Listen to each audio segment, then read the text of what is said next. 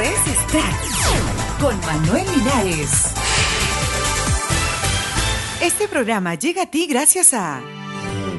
Cuidar nuestro mundo es muy sencillo y lo puedes hacer desde casa.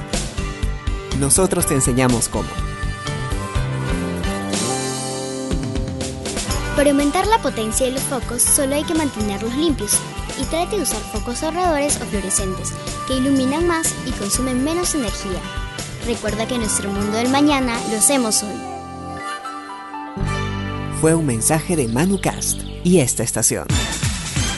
Muy buenos días, estas son las noticias para hoy lunes 7 de septiembre del 2009.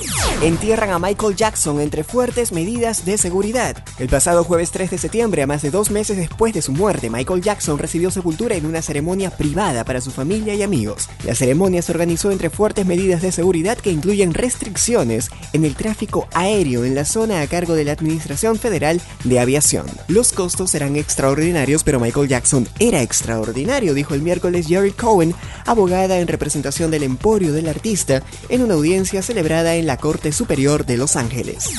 Concierto en Reading 92 de Nirvana se reeditará en noviembre. El legendario y hasta ahora inédito concierto de Nirvana en el Festival de Reading 1992, Nirvana Live and Reading, será publicado el próximo 13 de noviembre por la multinacional Universal. Nirvana Live at Reading se editará en una versión limitada de lujo en compacto más DVD, además DVD y CD por separado, el 13 de noviembre, seguida por una versión de LP doble el 17 de noviembre.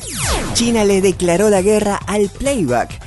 El Ministerio de Cultura China va a iniciar una campaña contra el uso del playback en actuaciones musicales en el país, en la que se inspeccionarán y grabarán todas las actuaciones a nivel nacional y se multará a los artistas que solo finjan estar cantando. Las leyes contra el playback fueron instauradas en China después que en la ceremonia de inauguración de los Juegos Olímpicos de Pekín el año pasado se descubriera que una niña que protagonizó un número musical no era quien cantaba en realidad.